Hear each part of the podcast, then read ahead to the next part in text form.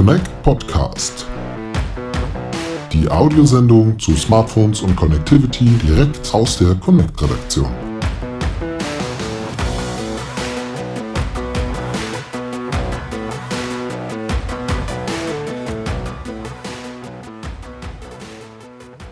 Ja, hallo und herzlich willkommen zu einer neuen Folge unseres Connect Podcasts. Mein Name ist Lennart Holtkemper und wir möchten einmal heute sprechen über den MWC 2022, der in Barcelona stattgefunden hat. Ähm, ja, das war jetzt seit 2019 das erste Mal, dass man mal wieder auf eine Messe gehen konnte, wo die Technik und Connectivity im Vordergrund stand. Und ich habe heute wieder einen Gast bei mir im Podcast, der mich ausfragen möchte, was ich alles gesehen und erlebt habe, welche Produkte vorgestellt wurden und äh, ob die vielleicht auch was taugen. Mit mir in der Leitung ist Konsti. Hallo Konstantin. Hallo Lennart, ich freue mich mal wieder mit dabei sein zu dürfen. Wir, genau, ähm, wollen heute über den MWC sprechen und anstatt dass wir das einfach bei uns im Verlagsgebäude mal kurz auf dem Flur tun, haben wir uns gedacht, wir schalten mal bei uns beiden schnell die Mikros an und nehmen unsere Hörer mit ein bisschen auf die Reise. Denn du kommst, wie du gerade gesagt hast, nämlich frisch aus Barcelona vom MWC zurück und da gibt es natürlich eine Menge Fragen, die ich an dich habe und die, die du mir jetzt hoffentlich alle beantworten kannst und nimmst uns und die Hörer vielleicht so ein bisschen, ja, ähm, mit an die selbstverständlich vorbildlich desinfizierten Hände und führst uns so ein bisschen über die Messe. Ähm, ja, also die erste Frage ist eigentlich, die man eigentlich wahrscheinlich immer als erstes gestellt bekommt, wenn man von der Messe zurückkommt. Was war denn so dein Highlight? Was war so das eine Ding, was dich wirklich irgendwie beeindruckt hat oder gab es überhaupt eins? Ah, das eine Ding, was mich beeindruckt hat, also da gab es da gab's zwei Dinge, ähm, die mich auf jeden Fall ja, einerseits beeindruckt haben und vielleicht auch ein bisschen beängstigt haben. Ähm, das erste, das habe ich sogar gleich so in den ersten 15, 20 Minuten gesehen auf der Messe. Das war ein Roboterhund äh, von Boston Dynamics und IBM. Den gibt es wohl schon eine Weile, aber ich habe so ein Tier, ja Tier oder so ein, so ein Gerät noch, noch nie in Live gesehen und äh, der war schon recht groß und ähm, konnte wirklich klettern, konnte ja sich auf die Hinterbeine so ein bisschen nach oben äh, stellen, konnte Männchen machen, mehr oder weniger, hatte so ein riesiges Kamera-Setup oben auf dem Kopf und ähm, ja, der wurde da halt vorgeführt. Das fand ich schon auf der einen Seite natürlich sehr spannend, dass sowas heute schon möglich ist, aber auf der anderen Seite fand ich es auch etwas beängstigend, äh, so ein Gerät vor einem rumlaufen zu haben. Also von dem möchte ich nicht verfolgt werden. nee, nee, das glaube ich. Aber der, der Einsatzpunkt dafür dann wahrscheinlich eher weniger, um zu Hause mit ihm zu kuscheln, sondern eher für wahrscheinlich Polizei, Feuerwehr, Rettungsmaßnahmen und Überwachung oder sowas in die Richtung, oder? Ja, das schätze ich auch. Das ist jetzt kein Hund, den man sich äh, kauft, um damit im Wohnzimmer äh, seinen Nachbar vor seinen Nachbarn anzugeben, sondern eher ein Gerät, äh, ja, das Industrieanwendungsfälle hat. Also beispielsweise äh, ja, Chemieunternehmen, die dann den, äh, den Hund einsetzen, um zu gucken, ob es irgendwo Leckagen gibt in schwer zugänglichen Bereichen, die vielleicht auch jetzt nicht ganz so freundlich, menschenfreundlich sind oder beispielsweise, ja, wo man dann vielleicht nach äh, Vermissten suchen kann. Also ich denke mal, da ist vor allem ja der Industriezweck im Vordergrund. Okay, also der Robohund wäre schon mal das eine Highlight und du meintest, du hättest zwei? Ja, da war noch etwas von äh, SK Telekom, ein äh, Telekommunikationsanbieter, der hat äh, so ein bisschen das Metaverse vorgestellt, äh, nannte das Ganze hm. Metaverse 4D. Da hat man sich also eine VR-Brille auf den Kopf geschnallt und sich dann in einen Roboterarm reingesetzt, ähnlich wie ähm, auf, dem, auf dem Jahrmarkt. Und äh, dann hm. hat man ja so eine Art äh, Flug mitgemacht. Also der, der Roboterarm hat sich bewegt äh, in Synchronisation mit einem Video, was dann natürlich über die VR-Brille ausgegeben wird. Und so hat man mehr oder weniger das Gefühl gehabt, jetzt immersiv in dieser digitalen Welt zu sein und das alles wirklich mitzuerleben. Das ist jetzt, fand ich jetzt nicht ganz neu. Also ich erinnere mich da an irgendwie äh, ja, Disneyland vor x Jahren, wo halt 4D auch schon mal on Vogue war, also wo man sich in einen ja. Sitz geschnallt hat da und dann gleichzeitig eine 3D-Brille auf hatte. Aber das war jetzt wirklich ja, mit diesem Roboterarm habe ich vorher noch nie gesehen und fand die irgendwie beeindruckend. Das klingt auf jeden Fall erstmal spannend.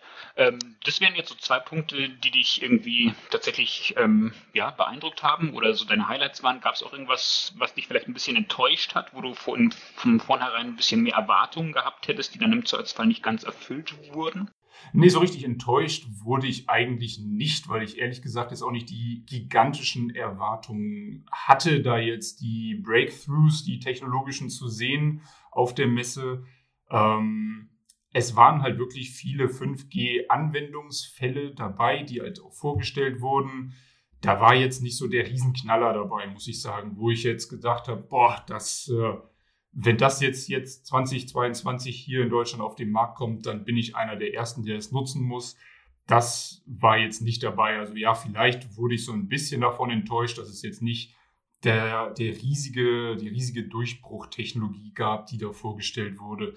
Aber ansonsten ähm, waren doch einige spannende und interessante Anwendungsfälle auch von 5G mit dabei, die ich mir anschauen konnte.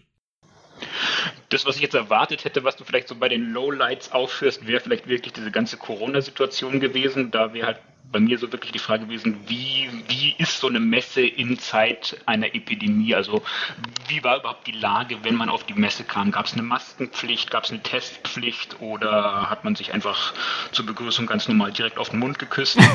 also man merkt, vielleicht kennen wir mit den spanischen Begrüßungsreden nicht so ganz aus, aber wie, wie, wie lief das überhaupt mit der ganzen Corona-Situation? Ja, das ist, das ist tatsächlich was gewesen. Also ich ähm, bin jetzt seit zwei Jahren nicht mehr geflogen. Also das war jetzt tatsächlich, mhm. da bin ich wahrscheinlich auch nicht der Einzige gewesen. Da gab es sicherlich auch viele andere Kollegen. Und ja. ähm, deswegen fand ich das Ganze schon mal wieder auch ein Stück weit aufregend, jetzt äh, ins Ausland zu fliegen und da auf eine Messe zu gehen mit Tausenden von Leuten. Da hat man schon oder hatte ich schon auch ein bisschen Respekt vor. Diese ganze Vorherplanung war halt wirklich ja doch deutlich aufwendiger, als man das vorher gewohnt war. Also mittlerweile muss man halt seine, seine Eintrittskarte ähm, über eine App aktivieren. Dazu muss man dann auch wieder Impfzertifikate hochladen. Also die Messe war 2G mit Maskenpflicht. Das heißt, du musstest halt vorher dein Impfzertifikat hochladen, das Ganze dann digital über die, über die App vom MWC dann muss man ähm, vor Einreise beim spanischen Gesundheitsamt auch noch deklarieren, dass man halt geimpft ist ähm, oder getestet. Und das Ganze muss man dann auch wieder über eine App angeben, also wo man äh, in Deutschland wohnt, wo man denn in Barcelona wohnt und wie lange und all sowas. Und die, die App, äh, ja, gerade vom spanischen Gesundheitsamt, die ist jetzt nicht so hundertprozentig vorbildlich und, und hübsch hm. programmiert. Also ähm, da gab es schon den einen oder anderen Aufreger, auch bei Kollegen ähm, also der, der Aufwand war schon ein bisschen größer, da hinzukommen, das muss ich sagen. Ähm, aber die Messe an sich wurde ziemlich gut angenommen. Also es waren wirklich viele Besucher da. Hier und da waren halt schon noch ein paar Lücken. Ähm, also es war jetzt nicht vollkommen ausgebucht, standtechnisch.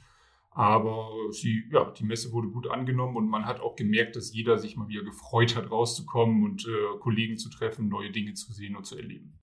Okay, weil da könnte man ja mittlerweile so nach zwei Jahren Pandemie tatsächlich mal so ein bisschen ketzerisch fragen. Wir haben jetzt in den letzten zwei Jahren wirklich sehr viel virtuell erledigt. Ähm, da könnte man ja tatsächlich auf die Idee kommen, braucht es denn so eine Messe überhaupt noch? Bekommt man das nicht alles auch digital hin? Würdest, da würdest du aber eher sagen, nee, der persönliche Kontakt war da schon wichtig. Richtig, also der persönliche Kontakt ist nach wie vor wichtig und man kann halt auch nicht alles einfach digital abhandeln. Also wir hatten natürlich auch Events, wo neue Produkte vorgestellt wurden. Also nach einer Präsentation kann man dann in eine Hands-on-Area gehen und dann neue Produkte anfassen, ähm, direkt äh, mit den Produktmanagern Fragen klären, äh, mit dem Produkt in der Hand. Und das sind halt Sachen, der das ja als als Redakteur muss man die Produkte halt auch mal erleben können, anfassen können, um halt einen ersten Eindruck von den Produkten zu gewinnen. Und auch dieses persönliche Gespräch ähm, ist ein ganz anderes, als wenn man jetzt über eine Teams, über einen Teams-Call halt sich zusammensitzt und ja einfach nicht face-to-face -face miteinander reden kann, lachen kann, diskutieren kann. Ähm, man kann halt nicht mal eben so schnell durchwechseln und sagen, okay, vom Produktmanager ähm, zum Deutschlandchef, zum PR-Manager gehen. Also dieses ganze, diese ganze Interaktion ist halt digital einfach nicht so gut möglich. Ja, einerseits sagst du, die Besucher hatten mal wieder wirklich Lust drauf, sich persönlich zu erleben und das Ganze persönlich ähm, zu sehen. Andererseits die Aussteller ähm, äh, waren ja auch durchaus zahlreich erschienen. Ähm, kann man da vielleicht sagen, dass es bei den Ausstellern irgendwie so einen allgemeinen Trend gab, der sich durch die Messe zog? Irgendwas, was man an den verschiedenen Ständen immer wieder erlebt hat?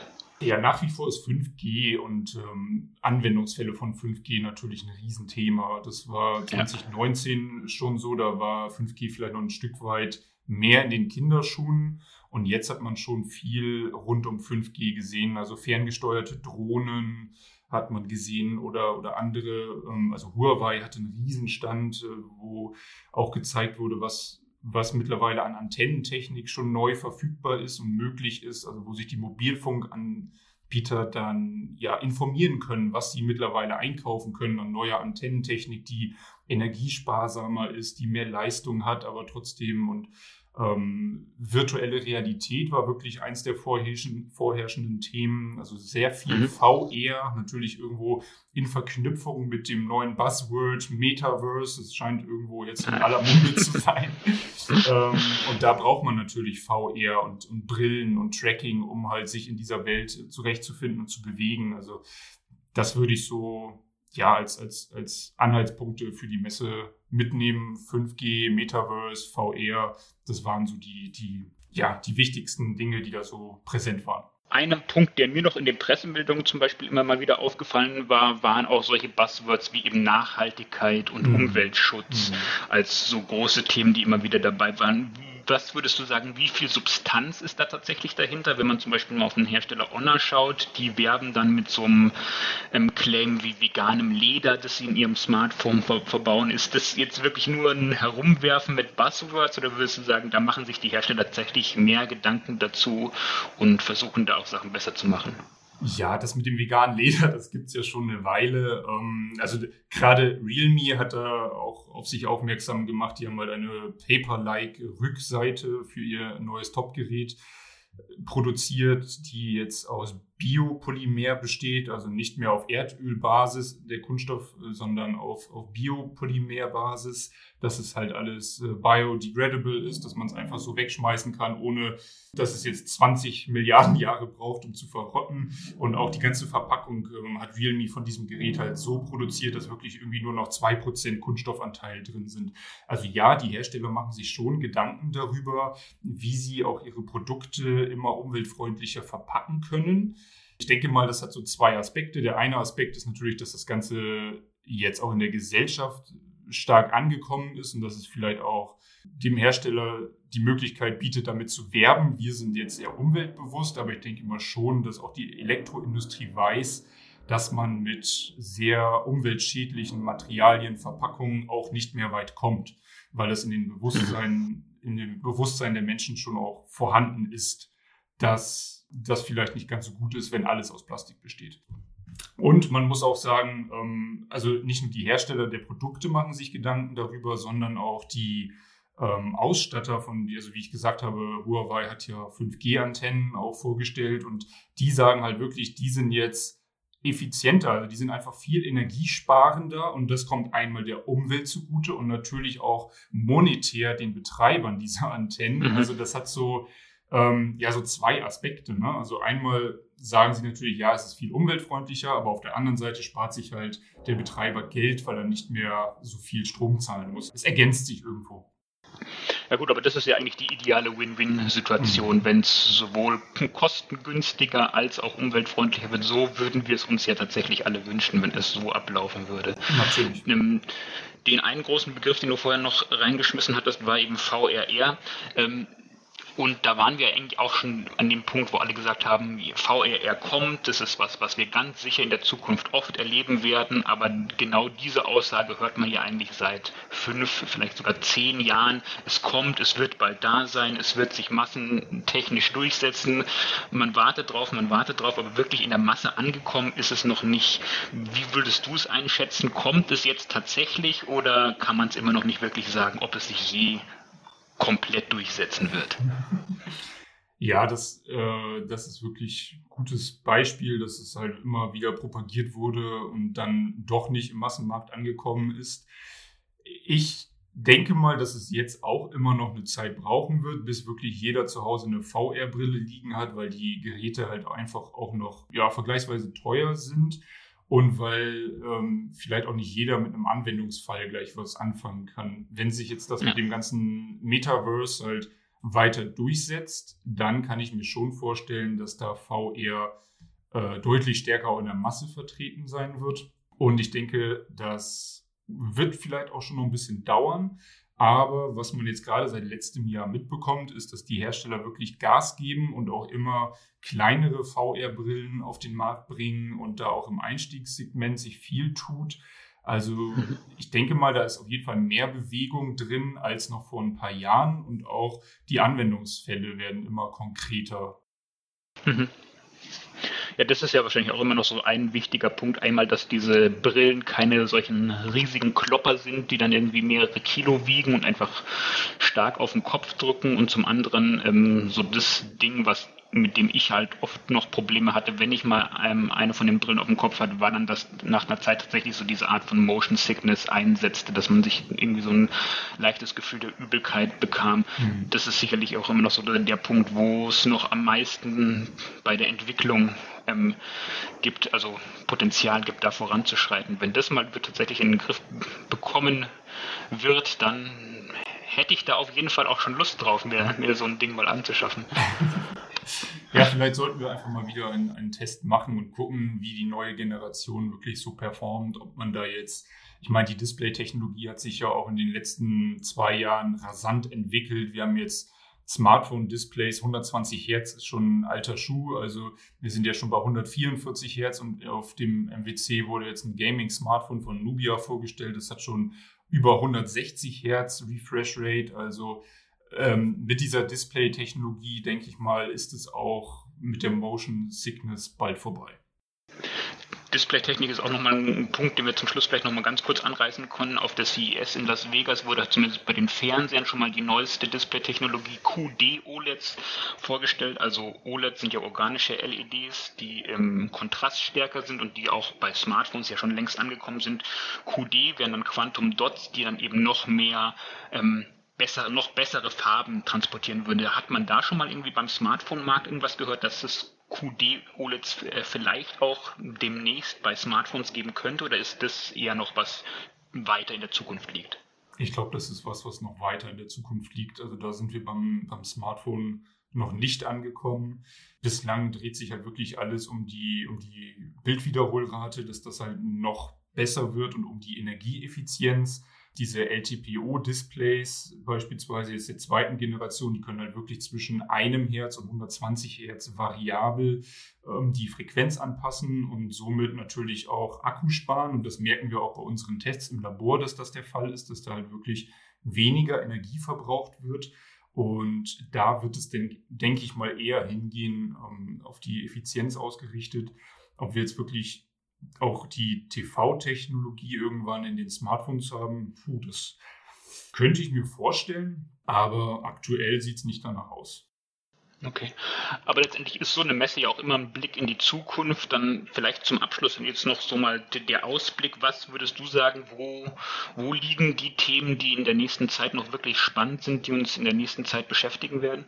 Ja, Blick in die Zukunft, wenn man das Ganze jetzt einmal auf Gerätebasis sieht, dann ähm, hat man schon gemerkt, dass die Hersteller auf der einen Seite vor allem die Aufladezeit der Smartphones verkürzen wollen. Also wir haben neue Ladetechnologien gesehen, 150 Watt beispielsweise. Oppo hat sogar vorgestellt eine Ladetechnologie mit über 200 Watt, also 240 Watt sind es, glaube ich. Also da muss man dann nur noch einmal niesen und das Smartphone ist dann voll geladen. Das soll wirklich äh, ja, in, in fünf Minuten dann laden sein, das Gerät. Und das ist wirklich krass.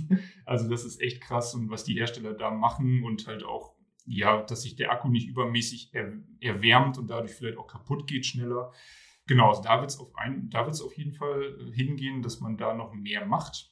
Und ansonsten ist halt auch das Thema Ökosystem bei den Herstellern mhm. deutlich im Vordergrund. Also Samsung hat ja auch neue Laptops vorgestellt und Convertibles und Samsung hat halt schon eh ein riesiges Ökosystem mit Smartphones, Tablets und Laptops und Uhren und das ist jetzt alles verbunden. Also du kannst dann das Tablet als Second Screen nutzen, du kannst dann beim Tablet oder vom Tablet arbeiten, das auf den Laptop packen mit einem Wisch oder umgekehrt. Also das, was Apple eigentlich auch schon macht seit einiger Zeit, das entdecken jetzt alle Hersteller so für sich. Huawei hatte auch eine ähnliche Technologie vorgestellt. Äh, die nennen das dann Super Device, also dass man halt vom Smartphone jetzt ein Bild einfach mit einem Wisch auf den Laptop schießt oder dass man jetzt beim Smartphone halt eine E-Mail schreibt oder ein Dokument bearbeitet und das Ganze dann auf dem Laptop fortsetzt oder auf dem Tablet.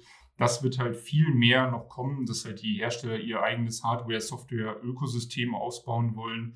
Das werden auch andere Hersteller übernehmen, schätze ich mal. Da wird so die, die Hardware Richtung hingehen.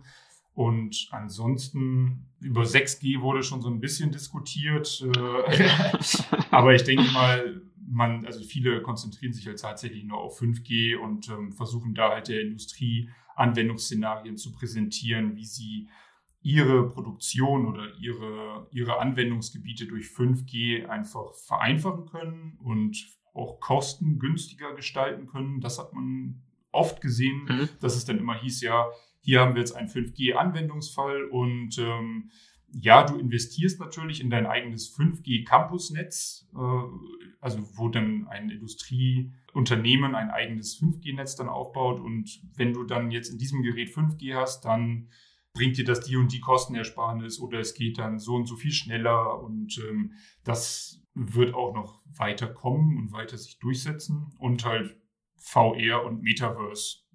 da werden wir, denke ich ja. mal, die nächsten ein, zwei Jahre ja noch viel sehen. Nicht dran vorbeikommen, ja. Nein. Das steht fast zu befürchten. Nee. Aber auf jeden Fall spannend, die Einblicke mal in den MWC. Also es wird ja einfach unter den unseren Hörern wahrscheinlich auch die wenigsten geben, die tatsächlich dabei waren. Für mich war es jetzt auf jeden Fall spannend, mal zu hören, was, was da alles so ablief und dass du uns hier auch mal so einen schönen Einblick von der ganzen Messe geben konntest. Vielen Dank dafür. Ja, gerne. Hat Spaß gemacht.